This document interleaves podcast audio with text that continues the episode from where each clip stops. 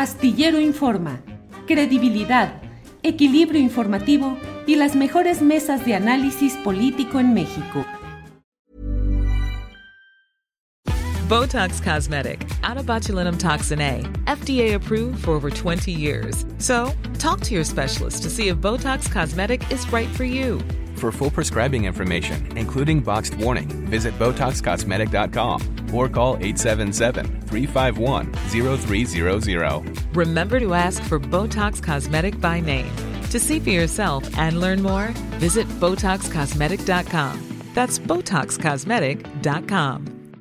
Tired of ads barging into your favorite news podcasts? Good news. Ad-free listening is available on Amazon Music for all the music plus top podcasts included with your Prime membership. Stay up to date on everything newsworthy by downloading the Amazon Music app for free or go to amazon.com slash news ad free. That's amazon.com slash news ad free to catch up on the latest episodes without the ads. Astillero Informa, credibilidad, equilibrio informativo y las mejores mesas de análisis político en México. Los asuntos que vamos a analizar. Temoris, buenas tardes. Pues es que estoy ca- cavilando, tengo 153 co- competidores para, para, para- para ganarme una candidatura a la gobernatura. Está Ándale. complicado, tengo que ver por dónde le voy a entrar. Este, ¿y cómo vas tú? ¿Vas eh, apenas te vas a registrar? Ya se registraron todos, Temoris, ya vas tarde. No, pues es que estaba pensando en la, en de Guanajuato, como que me gusta ahí este, el Callejón del Beso y todo. Pero pues ayer el señor Arnoldo Cuellar igual va a tener alguna objeción. Sí, ya sabes que él es ahí una voz influyente, entonces hay que pedirle permiso primero. Arnoldo Cuellar, buenas tardes. Porfirio, buenas tardes, Julio Temoris. Buenas tardes. Porfirio Muñoz Ledo fue el inventor del derecho de sangre. O sea, lo que tienes que buscar es algún pariente por ahí. Lo podemos este, a- armar rápidamente y se resuelve me- el asunto. ¿no? Sí, creo hay un, hay un rumor de que en la Revolución Mexicana o en la Independencia o, o en algún momento por ahí alguien pasó, igual por ahí la eh, entra. Pues sí, eh, tatarabuelo, este, pariente político, lo que sea, Temoris al cabo. Fíjate, 153 aspirantes a seis gubernaturas de Morena, lo que es el olor del poder. Falta que llegue don Arturo Rodríguez, que siempre anda con mucha chamba, lo sabemos, y debe estar por llegar. Pero bueno, vamos avanzando. Temoris, ¿cómo ves este tema de tanto tirador para tan pocos patos? 153 para seis gubernaturas. ¿Qué es, qué, qué ves ahí? El olor del poder, es un símil de lo que pasaba con el PRI, que pensaban que obteniendo la candidatura del partido en el poder ya la tenían ganada. ¿Cómo ves esta aritmética electoral, Temoris? Lo, lo que pasa es que eh, los, los mecanismos de acceso a las candidaturas en el PRI eran como más claros, ¿no? O sea, sabías a quién tenías que agradarle, con, con quién tenías que, que quedar bien, cómo jugar tus, tus fichas, y eso quedaba entre unos, unas pocas personas, unos pocos que, se, que, que creían que tenían con qué ganar esas candidaturas. Eh, aquí el, el fantasma, ese, el- ese mito genial de las, de las encuestas, pues significa que, que- que que no están claras las reglas y que, y que de plano cualquiera cree que puede llegar. O sea, a ver, de, de verdad todas esos 153 creen que tienen o la capacidad profesional, eh, la, la- la solidez política, las relaciones eh, adentro de Morena o afuera de Morena, la popularidad entre la gente para que, para que les toque una candidatura. Pues es el tema también de que, de que es una agencia de colocaciones. Y yo, yo creo que eso debe ser muy deprimente, por ejemplo, cuando ves a toda esa gente que, es, que, que- que ha construido Morena, que la construyó en los tiempos duros, cuando, cuando realmente no había ninguna certidumbre sobre que el, el sistema se fuera a dejar vencer y que no, y que, y que no fuera a responder con, con eh, más fraudes o con incluso con violencia, con represión, con encarcelamientos, con asesinatos, como ocurrió en los primeros años con el PRD. Eh, esa gente que ve que ahora cualquier advenedizo se trepa por cualquier lado y ya es, es candidato, ¿por qué? O sea, como, ¿con qué méritos? Pero es el tema, ¿quién, cu- ¿en dónde están las encuestas? ¿Quién, quién, quién las hace, con qué metodología, qué ha pasado con las encuestas que se han hecho, quién ha conocido una sola de esas encuestas. Eso, eso es un cotorreo. Entonces, como es un cotorreo, pues todo el mundo entra a ver, a ver, que, a ver si tengo suerte y pesco algo. Son 153 personas y eso que nada más son seis eh, eh, gobernaturas, ¿no? Entonces, por, eso es como, eh, yo creo que es muy triste que un, que un partido que costó tanto trabajo construir esté siguiendo esta ruta. y, y, es como para, para mucha gente es anatema, les gustaría que no se dijera, que no se mencionara, que su dirigencia es un cotorreo y que está timando a, la militancia y está timando a la opinión pública al hacer esas simulaciones de, selección de candidatos, pero el problema no está en decirlo ni en señalarlo, el problema está en que lo hagan. Entonces, el problema no, no somos las personas que lo señalamos y que estamos diciendo eso está muy mal. Lo que está mal, o sea, tendrían que reclamarle a su dirigencia y tenían que tendrían que deshacerse de todos aquellos que los están timando. Claro. Temoris, gracias. Bienvenido Arturo Rodríguez. Arturo, buenas tardes. Buenas tardes, Julio, y muchas gracias. Como siempre, una disculpa por el retraso. Un gusto, como siempre, coincidir con ustedes por acá en la mesa de los martes. Qué bueno que estás, Arturo, porque ya Temoris y Arnoldo andan desatados con que quieren ser candidatos de Morena o de no sé qué partido, viendo tantas candidaturas que ha registrado eh, eh, Morena, 150 y tantas, 153 para seis gubernaturas. Pero ahorita platicaremos, Arturo, de este tema, mientras paso con Arnoldo Cuellar a ver qué candidatura va a lanzar. O, Arnoldo, ¿qué es lo que buscan cuando se registran tantos para un solo cargo? buscan luego los cargos de compensación, el, aparecer pues en el escenario para, aunque sea una regiduría, una, algún cargo, alguna cosa. ¿Por qué tanta pasión de pronto en Morena por ser candidatos, Arnoldo?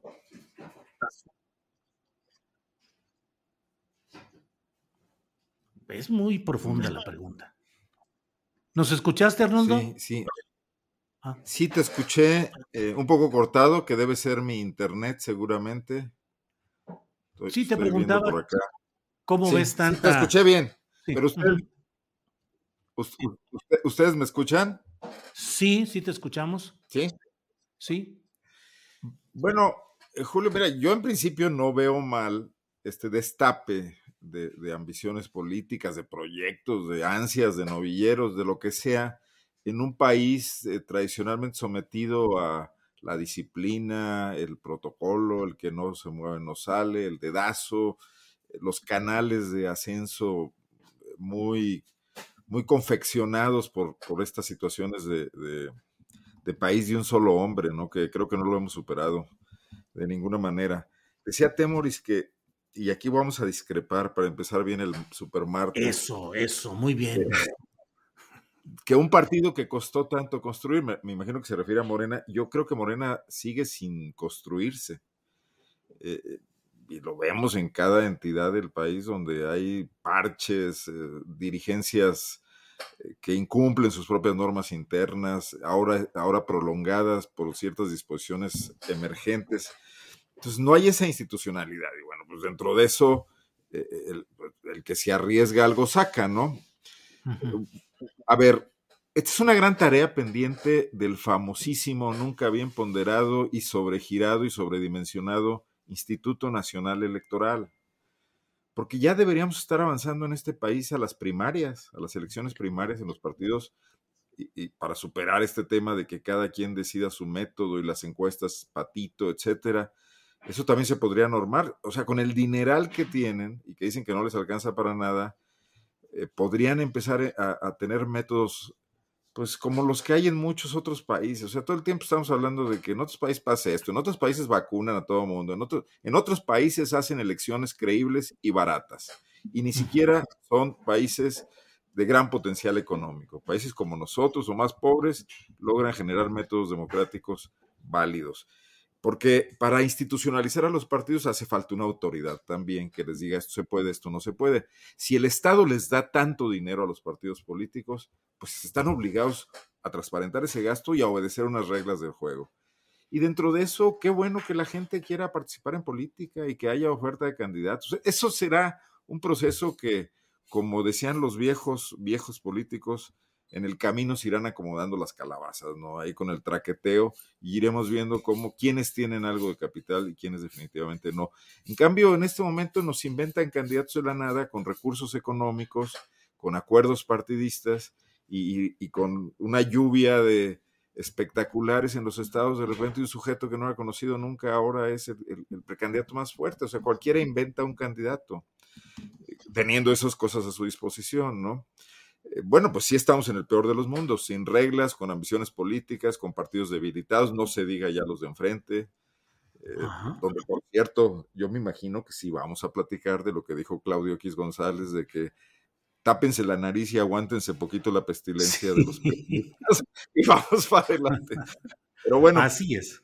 En principio, pues sí creo que sin, sin la posibilidad de normar un poco esos criterios, eh, pues la situación va, a tornarse un poco caótica. Y ya sabemos que a Morena se le enreda, como al PRD se le enredaba una elección entre dos candidatos, pues esta, esta promete también muchas emociones de fuertes. Todo. De todo, sí, Arnoldo. Por ejemplo, acaba de pasar en Argentina que ahí se realizan algo que le llaman paso, las elecciones primarias abiertas, simultáneas y obligatorias. Es decir, los partidos políticos primero tienen que concurrir a una votación en la que puede participar cualquier ciudadano y en la cual eh, se definen los partidos, organizaciones y los candidatos que presentan para filtrar y presentar ya a lo que sustancialmente tiene un respaldo popular. En fin, como eso hay muchos, muchos uh, puntos que podemos ver. Arturo Rodríguez, ¿qué nos dices respecto a esta abundancia de precandidatos en Morena que tienen, uh, mira, dame chance, Arturo, nada más de poner uno de los casos que a mí me parece, y lo he dicho, que son aberrantes en este proceso. Veamos este video con Manuel Espino que dice una mentira, dice que ya está afiliado a Morena, lo cual es falso.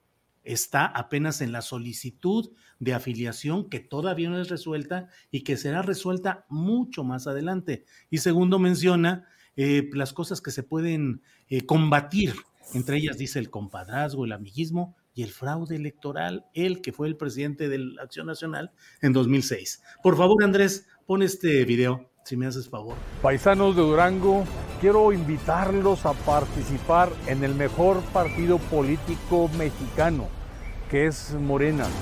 Yo me afilié a Morena precisamente convencido de que es el partido que mejor puede dignificar la política, que mejor puede erradicar los vicios que se dan en la tarea pública de nuestro país, el amiguismo, el compadrazgo, los fraudes electorales. Es el partido comprometido con las causas de todos los ciudadanos.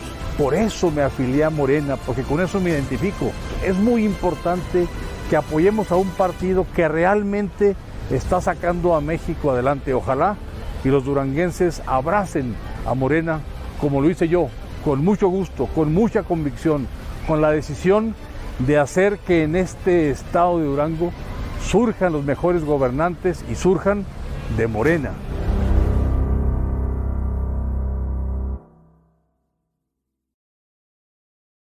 Bueno, pues ahí está ese ejemplo de propaganda política, pero no es el único caso, Arturo. Está Maki Ortiz, que estaba en Acción Nacional, que era la presidenta municipal de Reynosa, dejó a su hijo a nombre de Morena y ahora está buscando ser candidata a gobernadora por Tamaulipas. En fin, ¿qué opinas de estas uh, búsquedas masivas de candidaturas en Morena, Arturo? Bueno, yo eh, creo que en casos como el de estas seis entidades federativas hay que ser casuísticos eh, encontrar cuáles son las condiciones de, cada, de cada región. Eh, y a veces cuando uno está en el centro del país, pues es difícil eh, conocer o comprender a fondo algunas de las dinámicas locales. A mí, particularmente el caso de Tamaulipas me ha llamado mucho la atención. Me ocupé de, la posibilidad, veía ahorita el título de la mesa de hoy, de la transmisión de hoy, Julio, y, creo que eh, al menos, al menos en Morena tuvieron la habilidad para poner este candado que aparentemente deja fuera al JR, al cuñado de cabeza de vaca, quien actualmente es el dirigente de Morena en el estado de Tamaulipas, pero también aspiraba a la postulación a la gubernatura en ese estado. eh, hubiera sido un despropósito tener al cuñado y, a uno de los hermanos, por ejemplo, o a un incondicional como el secretario de gobierno de, Tamaulipas, eh, contendiendo por Morena y por la coalición PRI-PAN-PRD. Eh, está este caso de Maqui Ortiz, que, bueno, pues deja la alcaldía de Reynosa después de seis años, seis años en los que siendo panista se confrontó al gobernador Cabeza de Vaca a través de su trayectoria. ha sido eh, pues una trayectoria de desencuentros ahí en Reynosa eh, y luego ya a nivel estatal eh, en una relación similar a lo que ocurría con Maru Campos en Chihuahua respecto a Javier Corral, pero que en este caso, pues ante la expulsión por el apoyo que le dio a su hijo como candidato de Morena a la alcaldía de Reynosa, pues terminó buscando la postulación por, por Morena. Eh, en el caso de, eh, Espino, pues creo que eh, es algo muy peculiar porque estamos hablando quizás del candidato más competitivo en el estado de Durango para Morena, pero también alguien que representa la ultraderecha católica, que representa al Yunque. y que, bueno, pues cuya militancia no, no solo es cuestionable por esa definición eh, ideológica, dogmática de fe eh, que ha profesado a lo largo de décadas, sino también por ese desempeño que tú ya mencionabas de 2006 como dirigente del PAN eh, en una elección pues que particularmente para los López Obradoristas es o fue es uno de los motivos de agravio histórico. pero algo pasa en, en, Morena, que perfiles como el de Espino, eh, pueden cuajar muy bien. Digo, sería el mismo caso de Manuel Barlet, por ejemplo, ¿no? Siempre y cuando abracen eh, eh, la causa contemporánea, los pecados les son perdonados, cual credo judio-cristiano. a mí me, me, parece, para tratar de englobar en un solo aspecto este asunto, que el problema que enfrenta Morena desde 2018 y sobre todo 2019, cuando tuvo su primera elección para una gubernatura, eh, es que eh, Morena nunca ha terminado de consolidarse como un partido político. Eh, sé que hay gente que le gusta esta idea de que es un movimiento, pero bueno, dentro de un sistema de partidos, de un sistema electoral como el que tenemos, pues es un partido político y ese partido político no termina de consolidarse como tal, de manera que eh, fue hasta 2018 un trampolín, una plataforma de lanzamiento del presidente, hoy presidente Andrés Manuel López Obrador, a partir de la cual se articuló una base de apoyo variopinta, disímbola y, plural en muchos sentidos, eh, pero que al momento de tratar de avanzar como partido político, se va encontrando con muchos casos de quienes quisieran aprovechar esa plataforma de respaldo a López Obrador para poder conquistar posiciones en los estados de la República, principalmente porque pues el posicionamiento y la popularidad de López Obrador sigue siendo muy elevada.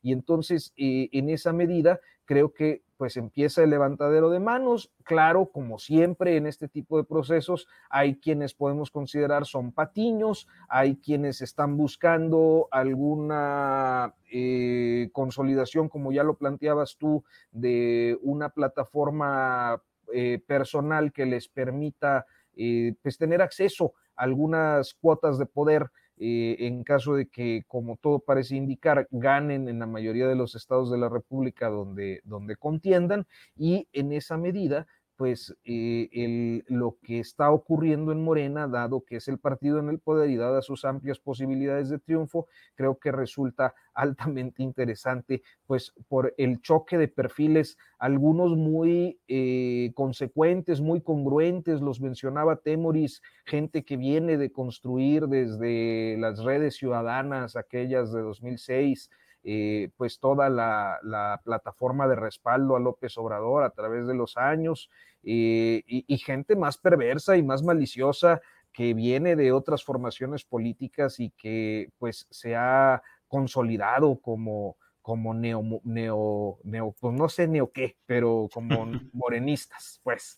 Este, entonces, pues sí, es un momento interesante porque creo que a, final de cuentas lo que estamos observando es una realineación de las clases políticas eh, en, en, los estados de la República.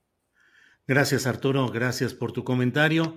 Eh, Temoris Greco, en Sin embargo, donde están Álvaro Delgado y Alejandro Páez Varela, en sin embargo, eh, dieron a conocer un audio en el cual se puede escuchar al, pues, ¿qué te diré? Al dirigente, al supradirigente partidista eh, Claudio X González, está por encima realmente de los partidos que, que ha convocado, en el cual dice, entre otras cosas, que, comillas, no nos puede dar asco, cierro comillas, eh, el historial de desprestigio del PRI, del PAN y, el PRD, si de lo que se trata es de vencer a Morena. Es un poco como esa historia como durante eh, la campaña electoral foxista en la cual el objetivo era votar al PRI de los pinos. Aquí pareciera que el objetivo es, sea como sea, haya de ser como haya de ser, echar para afuera a Morena. ¿Qué opinas de este, de esta de este repudio a lo escatológico, porque finalmente el propio Claudio X está diciendo, pues que no nos dé asquito este tipo de asuntos. ¿Cómo lo ves, Temoris? Bueno, pues si Claudio X no se, no se da asco a sí mismo, pues bueno, pues ¿por qué, ¿por qué le van a dar asco a los demás? Pues, Pero, bueno, siguiendo un poquito sobre lo que habíamos visto, em, en particular a partir del, del, video de Espino, este, qué fuerte, ¿no? O sea, yo había visto nada más unas capturas de pantalla del video, no había visto el, eh, esto, y que, dice que, se afilió a Morena. Pues antes de, aclarar si se afilió a Morena o está en proceso o qué pasa ahí, tendría que aclarar que una con su militancia con, en el Yunque. El, hablamos del, del Yunque, pero a veces yo creo que muchas personas pierden de vista de qué hablamos, con, o sea, de qué, de qué, es, qué es el Yunque. El, el Yunque son los herederos de movimientos extremistas religiosos que, también estuvieron muy próximos al nazismo y que, y que, y que han, es una organización clandestina que tiene una serie de exigencias en donde sus miembros, en primer lugar, tienen que mantener en súper secreto que son parte del yunque y después tienen que estar eh, espiando incluso a la gente alrededor, a sus amigos, a sus familiares, que ellos, o sea, es, un movimiento católico, pero tienen que estar hasta espiando al obispo, a ver si el obispo, qué es lo que está haciendo, y eh, han, eh, tienen muchos antecedentes de formación paramilitar, ha habido asesinatos entre yunquistas y, grupos competidores de la extrema derecha católica como los tecos. Y, una persona de apellido Plata fue asesinado en Guadalajara. Ramón, Plata, pero no fue el único. O sea, hubo otras gentes ligadas a él. Pero, pero además es una organización clandestina que, cuya estrategia es como ellos no se creen capaces de, ganar el apoyo popular, lo que hacen es infiltrarse en partidos, en organizaciones diversas. Hay una famosa conquista de la Coparmex que, que eso ocurrió en los, los 70, que fue eh, con violencia, pero también se, se, se, disimulan y van penetrando las eh, organizaciones políticas. El, en, en, en, este caso, hace unos días, uno de los aliados, o sea, de un agente del Yunque en España, porque el Yunque mexicano creó al Yunque español y, les estaban preguntando si ellos este, nada más apoyaban a Vox o nada más apoyaban al PAN, al, Vox en, a, Vox en España y al PAN acá. Y él decía que no, que bueno, que tienen también gente en, en, el PP español y que en México también tienen gente en el PRI y hasta en Morena, así lo dijo, está en una entrevista que le concedió a la Agencia Católica de Informaciones, que es también parte del Yunque. Entonces, ¿Quién es esta persona? ¿O quiénes son esos que están en Morena infiltrando ese partido, utilizando al partido para, para, para, para eh, adquirir posiciones políticas? Manuel Espino, si él ya dejó al Yunque, que ha ocurrido, puede hacer lo que han hecho muchos exmiembros del Yunque. Uno de, los, uno de ellos es un eh, exalcalde de, Puebla de apellido Paredes, pero también en un juicio que se produjo en, España, muchos exmiembros del, del Yunque revelaron qué es lo que saben porque se dan cuenta de lo nociva que es esa organización. Eh, para, para, para empezar a convencer a la gente, Manuel Espino tendría que empezar por revelar qué es lo que sabe del Yunque, cómo funciona, quiénes pertenecen a él, en dónde están infiltrados, quiénes en Morena son parte del Yunque. Eso para empezar, nada más para abrir boca. Y en cuanto, perdón porque me haya distraído, pero es que... No, no, no, está bien, es muy interesante. ese video me, me, me, impactó en su nivel de cinismo, ¿no? Y, y, la posibilidad de que Morena pueda colocar Durango en manos de Juncker. ¿A, quién va, va, a escoger como sus funcionarios de, gabinete? Y, este, y en, cuanto a lo de Claudio X y la peste que les dan, pues es la peste que les dan, que les da a los patrones cuando están pensando en sus trabajadores. La peste que les, que les da eh, eh, cómo viven, qué gustos tienen, que, eh, que, que, no, que no les guste, que no, que no puedan ir a, a restaurantes fifí. O sea, le, les dan les, les dan vergüenza a sus empleados, pero los, los, necesitan y los utilizan. El PRI, el PAN y el, el PRD son un desastre. Yo creo que deben, que Gustavo de Ollas y Claudia X y, y, la gente asociada a ellos deben tener reuniones en las que dicen, pero uy, pero ¿qué hacemos con estos empleados? Pero no tienen otros, a menos que quieran comprar, comprarse otros en otros partidos. Si, si Morena se está dejando penetrar por el yunque, pues eventualmente es, es y, con, esos sistemas que tiene de que tan abiertos a, que, a quien se quiera apuntar, pues no, no deberemos sorprendernos si después no vemos que estos, que ante el fracaso de, sus otros empleados, estos señores no empiecen a adquirir empleados también en Morena. Es una cosa en, en la que sobre todo los morenistas tienen que ser atentos. Muy bien, gracias, Temoris. Hay algunos comentarios y aprovecho para comentarlos, en los cuales dicen que de hecho con la pura solicitud de afiliación de Manuel Espino a Morena ya está afiliado. Lo investigué, lo investigué claramente porque él hizo su solicitud de afiliación creo que un viernes y el martes hubo un acuerdo del Comité Nacional de Morena, un acuerdo por voto mayoritario, solo uno en contra, en el cual se acordó posponer la resolución sobre las solicitudes de afiliación hasta después de que pase todo el proceso de la eh, revocación de mandato y la reforma eléctrica. En particular, establecieron un artículo segundo que dice a la letra, quedan a salvo los derechos de las personas que han enviado su solicitud de afiliación para el momento en que se reinicien las actividades de afiliación solicitudes realizadas en términos del acuerdo referido en resolutivo anterior. Pregunté claramente, insistentemente, y me dijeron eh, que el proceso de afiliación abierto semanas atrás inicia con una solicitud de afiliación. Derivado de eso, se les va a notificar posteriormente a las personas que lo soliciten si fue aprobada o no. En concreto, eh, Manuel Espino aún no está afiliado, tan solo solicitó su afiliación y queda pendiente de resolver. No tendrá la afiliación en su pretensión a la gubernatura. En todo caso, podría entrar como externo. Eso es lo que eh, está primero en ese acuerdo que estoy mencionando y otro en la respuesta que fuentes fidedignas de Morena me hicieron llegar. Así es que el video en el que dice Manuel Espino, me afilié, ya estoy afiliado, es una mentira. No está afiliado ha solicitado la afiliación solamente y aún no se resuelve sobre ese tema. Eh, Arnoldo Cuellar, sobre el tema, tú lo comentaste sobre este asquito o no de Claudio X respecto a PRI, PAN y PRD. ¿Qué opinas, Arnoldo, por favor? Bueno, y hay que señalar que el audio que, retomaron los periodistas es eh, parte de una charla abierta en Twitter, en, un space de Twitter. Sí. Eh, no es algo como logrado así eh, a trasmano como el de Marco Cortés, ¿no? O sea, es una posición abierta, pues, planteada abiertamente. Pero me, me surge una reflexión y también lo derivo un poco del tema de Espino.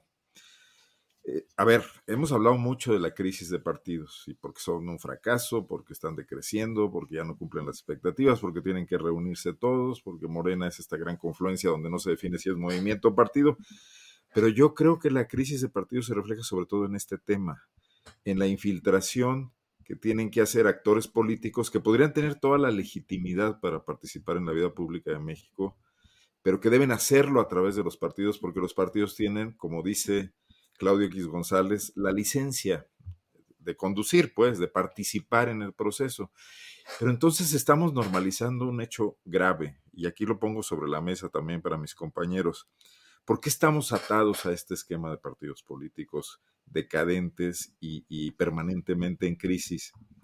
Pues porque son los que se han repartido la manufactura de las leyes en la Cámara de Diputados y han cerrado la puerta a cualquier otra posibilidad de hacer política en México, porque viven del dinero público, es, ya nadie está recaudando por su cuenta, viven del dinero público o del dinero eh, gris o negro que puede provenir de actividades ilícitas o de la corrupción, ¿no? Y, en estas personas estamos poniendo los destinos de este país. El debate y la discusión sobre las cuestiones más importantes, las leyes, etcétera, la reforma eléctrica, etcétera. Yo creo que la llegada al poder de Andrés Manuel López Obrador como un discurso antisistémico, que por cierto se, ha, se ha debilitado mucho en ese sentido, se mantiene en estas críticas al INE y en las críticas a la legalidad que no es justa, etcétera, revela pues la inconformidad de una sociedad que, a la que esos partidos políticos no le están diciendo nada. Tired of ads barging into your favorite news podcasts? Good news. Ad-free listening is available on Amazon Music. For all the music plus top podcasts included with your Prime membership. Stay up to date on everything newsworthy by downloading the Amazon Music app for free or go to amazon.com slash news ad free. That's amazon.com slash news ad free to catch up on the latest episodes without the ads. ¿No te encantaría tener 100 dólares extra en tu bolsillo? Haz que un experto bilingüe de TurboTax declare tus impuestos para el 31 de marzo y obtén 100 dólares de vuelta al instante. Porque no importa cuáles hayan sido tus logros del año pasado, TurboTax hace que cuenten. Obtén 100 dólares de vuelta y tus impuestos con 100% de precisión, solo con Intuit TurboTax. Debes declarar para el 31 de marzo. Crédito solo aplicable al costo de la presentación federal con Turbo Tax Full Service. Oferta sujeta a cambios o cancelación en cualquier momento. Y entonces vamos directo a una elección en 2024, la estamos revisando, como revisábamos tradicionalmente otras, o estamos revisando este tema de los estados, quizás un poco escandalizados por este tema de la cantidad de gentes que quieren participar, pero no estamos revisando el cáncer de fondo, y no me refiero aquí a nosotros, eh, me, refiero a toda la comentocracia y en general a las, al estado de ánimo con el que estamos revisando la vida pública, donde estos partidos ya dieron absolutamente de sí. O sea, son cascarones vacíos, no nada más el PRD, todos los demás también. Que, que un sujeto con las escasas habilidades políticas y discursivas de Marco Cortés se logre apoderar del PAN y se autorratifique después en otra elección. No habla mal de Cortés, habla mal del PAN.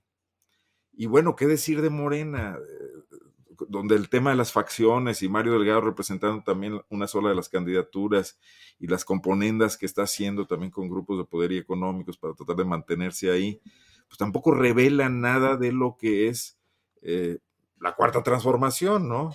referida a sus principios más básicos. Ya no me detengo en hablar del PRI y de los demás. Entonces, creo que deberíamos voltear un poco a, meternos debajo de esa carrocería y ver lo deteriorados que están todos los mecanismos que hay ahí. Y bueno, en ese sentido, pues el pragmatismo de un Claudio X González que lo sienta a su mesa en cinco minutos, aunque muchos de ellos no sepan comer con cubiertos, o con las 25 que ponen en la mesa de Claudio X, seguramente, porque los necesita para una cuestión muy práctica, inmediata. Y quizás ni siquiera sea el tema del 24, quizás simplemente sea el tema de frenar las reformas que les afectan directamente, ¿no? Bien, gracias Arnoldo. Arturo Rodríguez, ¿qué opinas de estas palabras de Claudio X González sobre no tenerle asco al historial de PAN, PRD y eh, PRI? Pues curiosa la elección de vocablos, ¿no? sí. Porque, bueno, pues es que la familia se dedica a producir artículos justamente para situaciones eh, escatológicas, digamos. Asquerositas, de por oh, sí. Este, pues mira, eh, no sé, creo que eh, esta elección de vocablos también creo que refleja mucho eh, pues sobre la forma en la que creo que la clase empresarial popular ve a la clase política de todos los partidos. Digo, eh, evidentemente hay eh, pues una historia de, que no se puede borrar con los partidos de oposición y las cúpulas que siguen dominándolos, como también el caso de Morena, ¿no? Ya decíamos ahorita. Este, creo que el, caso de Claudio X eh, poco a poco me eh, parece que va dejando clara su... Yo hace unas semanas hablábamos de este perfil, eh, digamos, protofachista, ¿no?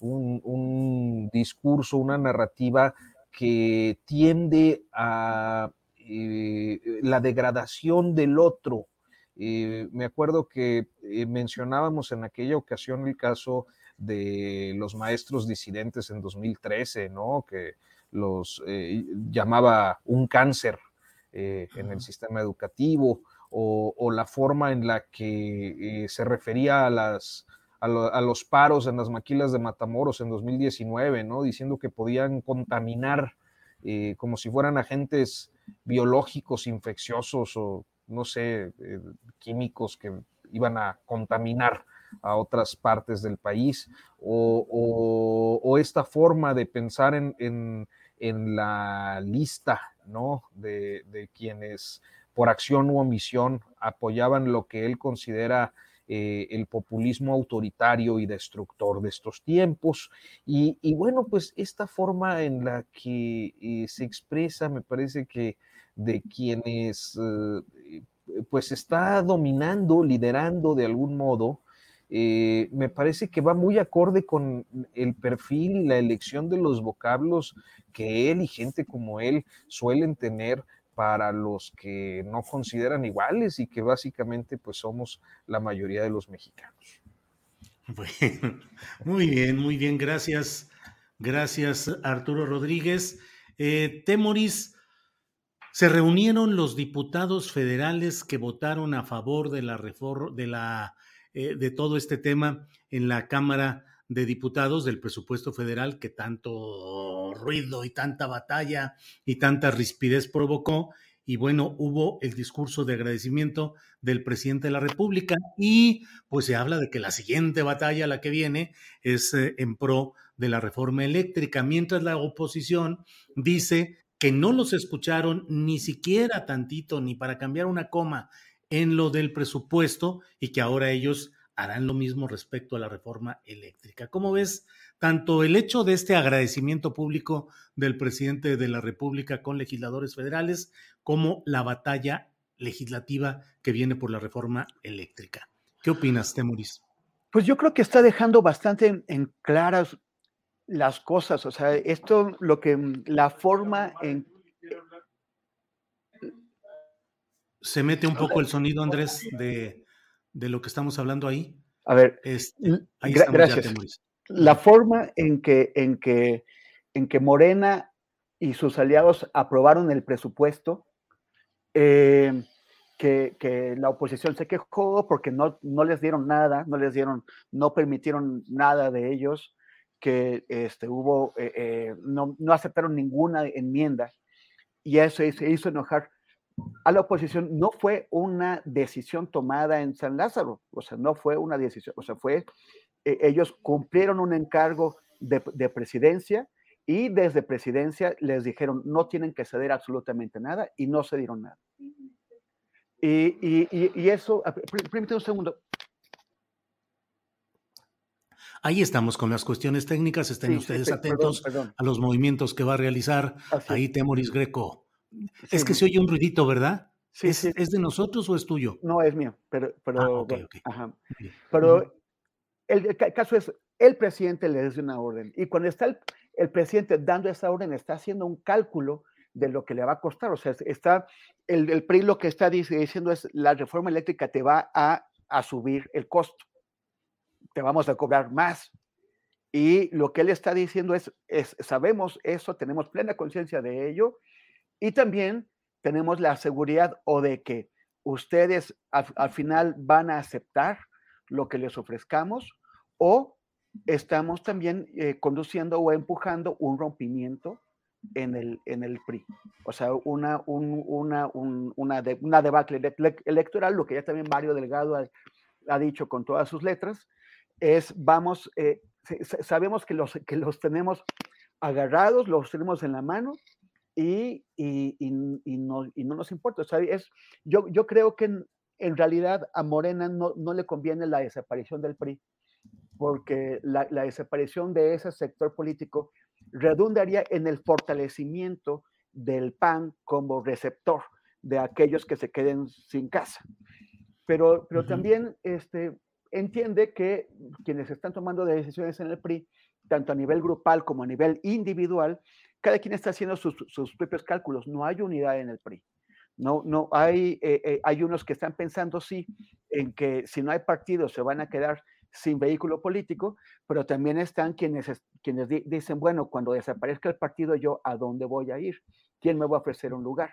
Entonces, y, eso también puede ser un, un espacio que les, que, les ofrezcan en Morena, así como ha estado desfondando a los exgobernadores priistas, ofreciéndoles embajadas, eh, eh, pues abrirán otros espacios o es lo que esperan es el, es la, es el, es el cartilaguito que les están ofreciendo por ahí a, los actuales legisladores priistas para que tengan un, un futuro político. O sea, yo, yo lo, lo, que veo es que el PRI está, con esta reunión, está eh, dando, cerrando el círculo de mostrar que tiene todo el poder. Y si tú ves las encuestas, o sea, el día de hoy, el tracking poll, la, la encuesta de seguimiento diario que hace eh, el, economista nueva, muestra nuevas alzas para Andrés Manuel.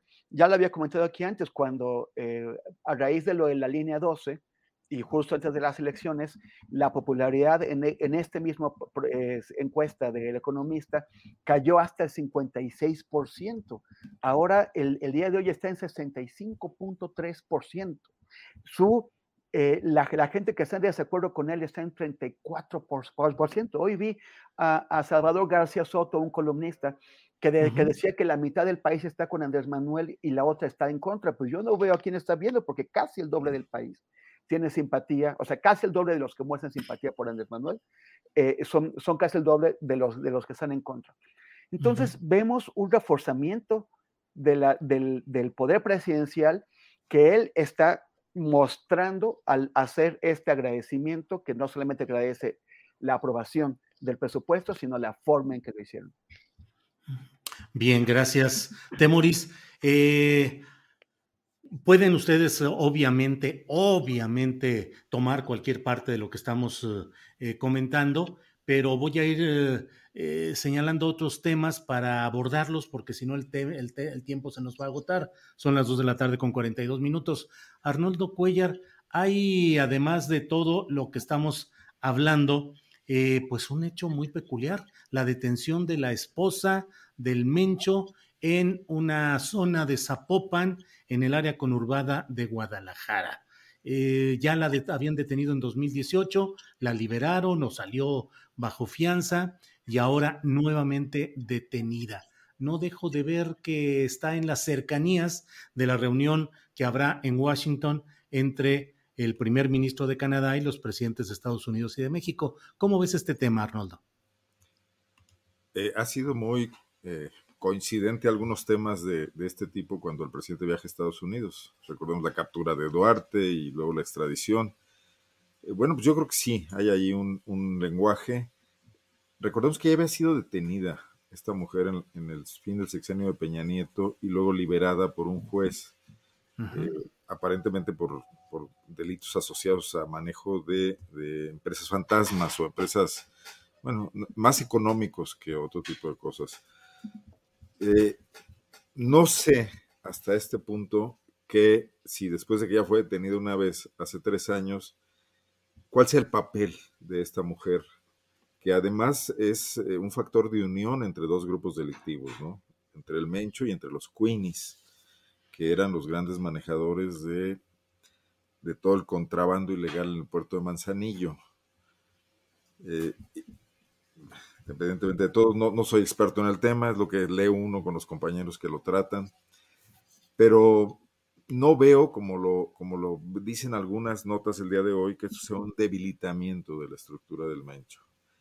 Porque hoy por hoy es el cártel más exitoso en cuanto a presencia territorial y en, en esta cooptación que hace con muchas con mucho éxito de grupos criminales en muchos estados del país que le compran la franquicia y que están cometiendo sus propias tropelías. Y Guanajuato es un caso, ¿no?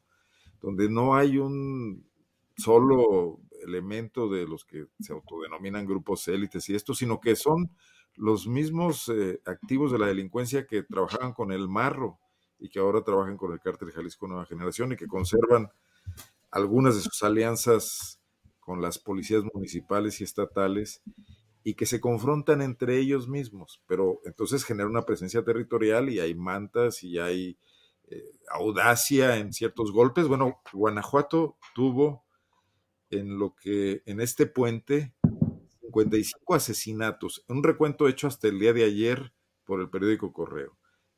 Faltan los muertos de, las últimas 24 horas y entre ellos masacres, una que ocurrió en Silao, que alcanzó también los medios nacionales porque murieron mujeres sobre todo y, e incluso menores de edad, y otra en Celaya.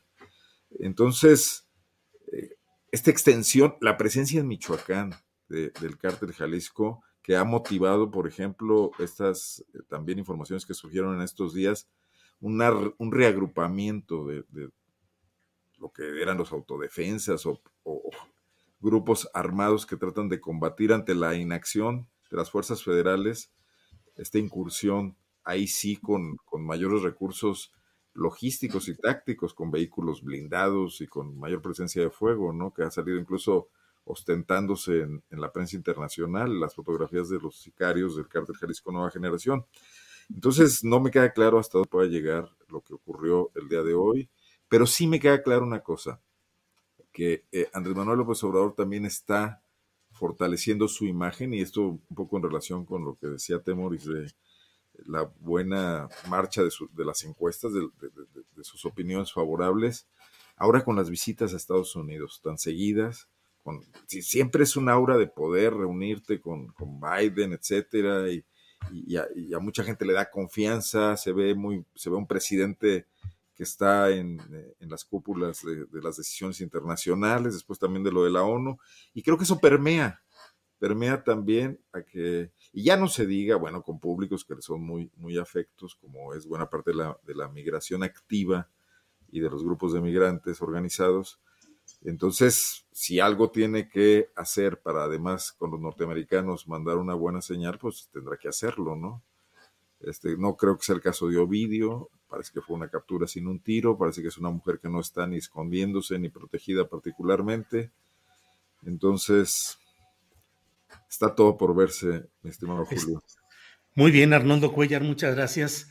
Eh, Arturo, Arturo Rodríguez, hay la información ya de que en una hora con 20 minutos el, la sala superior de la Suprema Corte de Justicia de la Nación determinó por unanimidad de votos declarar inválida la ampliación de mandato para el ministro presidente Arturo Saldívar Lelo de la Rea, que se había propuesto en aquel famoso artículo transitorio que había presentado a última hora un diputado del Partido Verde, Bolaños Cacho de apellido, del Partido Verde, y que pretendía que Arturo Saldívar pudiese continuar hasta 2024 en la presidencia de la Suprema Corte de Justicia de la Nación y del Consejo de la Judicatura. Eh, ya es unanimidad, el propio ministro Saldívar votó, dijo que no había conflicto de interés porque no había partes en pugna y que él concurría y votó también en contra de este artículo transitorio. Lo curioso, Arturo, es que el presidente de la República en varias alocuciones mañaneras dijo que solo con esa extensión de mandato podría eh, materializarse la reforma judicial, que era el único, y le preguntaron, ¿no hay nadie más? No, es el único. Él ya declinó desde antes el propio Saldívar, pero ahora lo confirman con esta votación unánime. ¿Qué opinas, Arturo Rodríguez? Pues eh, ya mero trámite, ¿no? Un, un, trámite este, que sin embargo era necesario para dejar en clara la, la improcedencia o la... Eh, ahora sí que la inconstitucionalidad de esta disposición que fue muy impugnada, fue muy discutida, fue muy cuestionada, y a tal grado de que el propio Saldívar, además, en el contexto de la crisis que por esos días tenía el Tribunal Electoral del Poder Judicial de la Federación, pues eh, resolvió eh, retirándose y finalmente apoyando este proyecto de declaración inconstitucional. Me parece que, eh, pues a veces el presidente narrativamente, discursivamente, tiende a, estos excesos o a estas extrapolaciones que tienen un impacto en el momento, en la discusión pública, pero que al último pues forman parte también de una ligereza. Eh, porque a final de cuentas yo creo que si hay algo que a veces eh, se olvida, eh, es que como en aquel diálogo en el infierno entre Montesquieu y Maquiavelo que imaginó Maurice Joly, es cierto que pues eh, existen grandes hombres, pero principalmente eh, lo importante, lo admirable son las grandes instituciones. Entonces, yo creo que las grandes instituciones no tienen por qué apostar exclusivamente por una personalidad, por más profesional o por más honesta, como dice el presidente, que es el ministro Saldívar, y yo no tengo motivos para dudarlo, pero eh, el tema es la construcción de las instituciones, ¿no? Y, esa, y la construcción de las instituciones no puede ser unipersonal, creo que es una narrativa, un discurso, una idea que se ha posicionado mucho en estos tiempos y que hay que evidenciar pues cuando se tiene eh, vocación democrática. Entonces, me parece que eh, está bien, qué bueno que se haya eh, fijado esta posición constitucional unánime de los ministros de la Suprema Corte y bueno, pues se cierra el episodio. Ya veremos cómo pues intentarán generar eh, esta reforma al Poder Judicial si es que la logran realizar. Gracias, Arturo Rodríguez. Temoris Greco, pues estamos ya en la parte final de esta mesa de martes. Son las 2 de la tarde con 51 minutos y nos queda espacio para reflexiones, invitaciones, lo que sea necesario en este espacio final de la mesa de los periodistas. Temoris, ¿qué aportas, por favor? Pues quería, quería poner un ejemplo, eso también desde hace un rato, sobre, o sea, ¿por qué? Es que hay, mucha gente a la que le cuesta entender el daño que hace esta selección de candidaturas en donde, por más que se alegue que e, ética y honestidad, esos no son los principios que guían a quienes están tomando las, las decisiones. Y el mismo caso de Tamaulipas, que por cierto escuché antes de, que, de nuestra mesa eh, tu, tu, conversación con Marta Olivia López, muy, muy, muy interesante, una periodista tamaulipeca que, que, tiene bastante claro cuál es el escenario político ahí. Y, y, si nos está oyendo, pues igual en algún momento podría dejarnos un comentario o algo sobre este, este tema. El, ustedes se acuerdan, hace unos meses, en, por ahí de, de, de abril o mayo, o sea, que estaba todo el tema del desafuero de cabeza de vaca del gobernador de Tamaulipas, cabeza de vaca y eh, cómo él, se, negó a reconocer eh, la, decisión del Congreso de, de, desaforarlo y utilizó al Congreso de, Tamaulipas para brindarse, para evitar su, su, su desafuero. El, y yo comenté en aquel momento aquí con nosotros en este programa que a mí me parecía que era un error político del PAN porque por aferrarse a este señor que le iba a causar no, no, solamente un daño electoral, sino que al perder las elecciones, como efectivamente ocurrió de junio, el Congreso iba a quedar en manos de Morena y Morena no solamente iba a poder eh, eh, terminar de sacar a, a, cabeza de vaca, sino que además iba a tener en sus manos la designación del sucesor. Pero esto no ocurrió y no ocurrió porque a pesar de que Morena ganó en la, la, votación en Tamaulipas. El día en que el Congreso Estatal de Tamaulipas tomó posesión, ese mismo día dos diputadas de Morena dejaron Morena y se pasaron a la oposición. Con lo cual, eh, Morena perdió, o sea, bueno, no logró obtener, como, como los electores habían decidido, el control del Congreso del, del, Estado. Ahora hay un empate y eso significa que, que Morena ya no tiene con qué sacar a, a, a, cabeza de vaca. Entonces uno no se pregunta, bueno, ¿y esas diputadas de dónde las sacaron? ¿no? ¿Cómo, es que, cómo, es, ¿Cómo es que se las fueron? ¿Quién las puso ahí? Las diputadas eh, decidieron cambiar de, de, de, partido de último, así antes de, antes de las elecciones, o, o, justito después de las elecciones, o apenas a tiempo para que, para, para o sea, el, el, el, día en que lo anunciaron ante, ante el Congreso, o fueron colocadas desde un principio como candidatas de Morena por aquellos que ya sabían que estaban engañando o, supuestamente engañando a los tomadores de decisiones de, de, Morena y que eso iba a desfondar la, la, operación de Morena para sacar al gobernador de cabeza de vaca.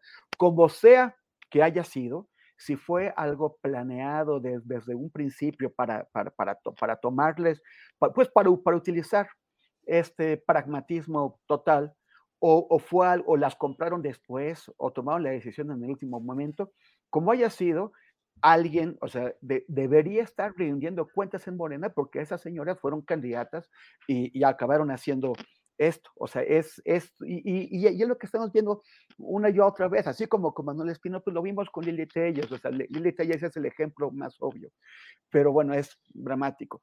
El caso es que, bueno, ya y cerrando esto, quisiera eh, comentar que estamos muy contentos en mi colectivo, en No Ojos de Perro contra la Impunidad, porque eh, un nuestro documental que, estamos a punto de estrenar Camila, la justicia posible, que es sobre eh, un feminicidio de una niñita en Valle de Chalco, en el Estado de México, el último día de 2018, eh, fue nominada al, al, premio Gabo de, de, de, periodismo y el próximo, la próxima semana nos entregan, todavía no, no sabemos en qué lugar quedamos, pero ya nos dijeron que eh, ese documental ganó el premio alemán de periodismo Walter Goita. Y, y, también estrenamos, estrenamos para que todo el mundo la pueda ver el día 22, o sea, el lunes 22, en el canal 22 a las 22 horas y después en el Festival de Cine de Barrio Festival. Entonces, si lo pueden ver, eh, ojalá que, que, que, que, ayude pues, a, a, entender qué es lo que está pasando, cómo es que en estas zonas de alta marginación eh, se, claro. se, se, crean las condiciones para que las niñitas eh, crezcan en peligro constante y algunas veces pues que no lleguen a, a, a crecer. Y uh -huh. invitar también a quienes nos están escuchando a seguirme en Facebook, en Instagram, en Twitter con arroba temoris, así, así como está marcado eh, aquí abajo. Muchísimas gracias, Julio, Arnoldo, Arturo, y nos vemos el próximo martes. Gracias. Arnoldo, la parte final, por favor, tus comentarios, reflexiones, invitaciones guanajuatismos, lo que tú quieras, Arnoldo. Primero que nada, felicitar a Temoris por, ese, por la obtención de ese reconocimiento claro, y claro. atentos a, a, la, a, la, exhibición del documental. Ojalá por ahí en tus redes lo comentes para estar más al pendiente y no se nos pase anotarlo en la agenda, porque ahorita aquí las fechas se, se, se barren. Eh, me, me, decía en el chat alguien, y perdón por no citarlo por su nombre, pero se, se me escapa, que por qué no hablaba del desmadre que trae Diego Sinue en Guanajuato. Y bueno, pues muy comentada acá una entrevista que le dio el gobernador de Guanajuato en estos días a, a Carlos Loret de Mola en, en. Eh, no sé si la entrevista fue pagada o no. Eh, Loret fue incisivo con el tema de la inseguridad. También lo dejó hablar mucho de los logros que se presumen mucho aquí en Guanajuato, de cosas que, por cierto, no promueven ni la paz, ni la tranquilidad, ni el empleo, ni nada, pero que presume el gobierno. Y, si no se ensarzó en una defensa ultranza del fiscal Carlos Amarripa, y a mí sí me llamó mucho la atención, escribí mi columna sobre eso. ¿Qué clase de político es uno que en lugar de exigirle a sus, de alguna manera, subordinados, porque aunque la fiscalía es autónoma, es indudable que Carlos Amarripa está ahí porque el gobierno de Sinuel lo impulsó con sus diputados ya te están marcando para decir alguna cosa por ahí, Arnoldo. Sí, para darme algunas ideas.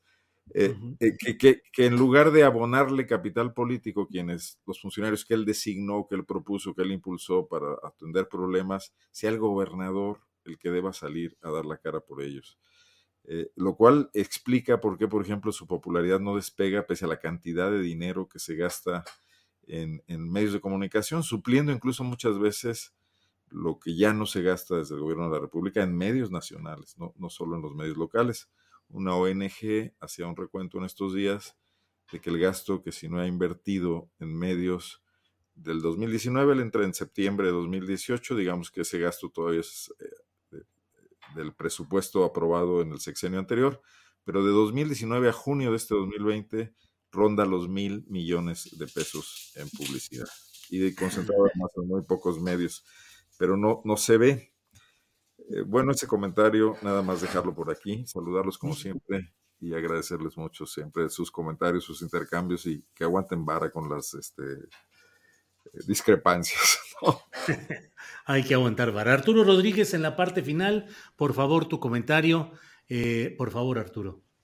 Bueno, no, pues nada más este, agradecerte, Julio, como siempre, la posibilidad de platicar, felicitar a Temoris pues, por todos estos logros, que eh, ha venido acumulando en estas semanas y que me da muchísimo gusto siempre que nos los comparta para hacerlos también nuestros, ¿no? Pero muchísimas felicidades a, Temoris y pues un saludo muy afectuoso allá al, bloque este, guanajuatense, Guanajuato, Jalisco, no sé, este, ahí está la frontera muy, muy este, endeble, mi estimado eh, Arnoldo, ya no sé si eres de los altos o del bajío.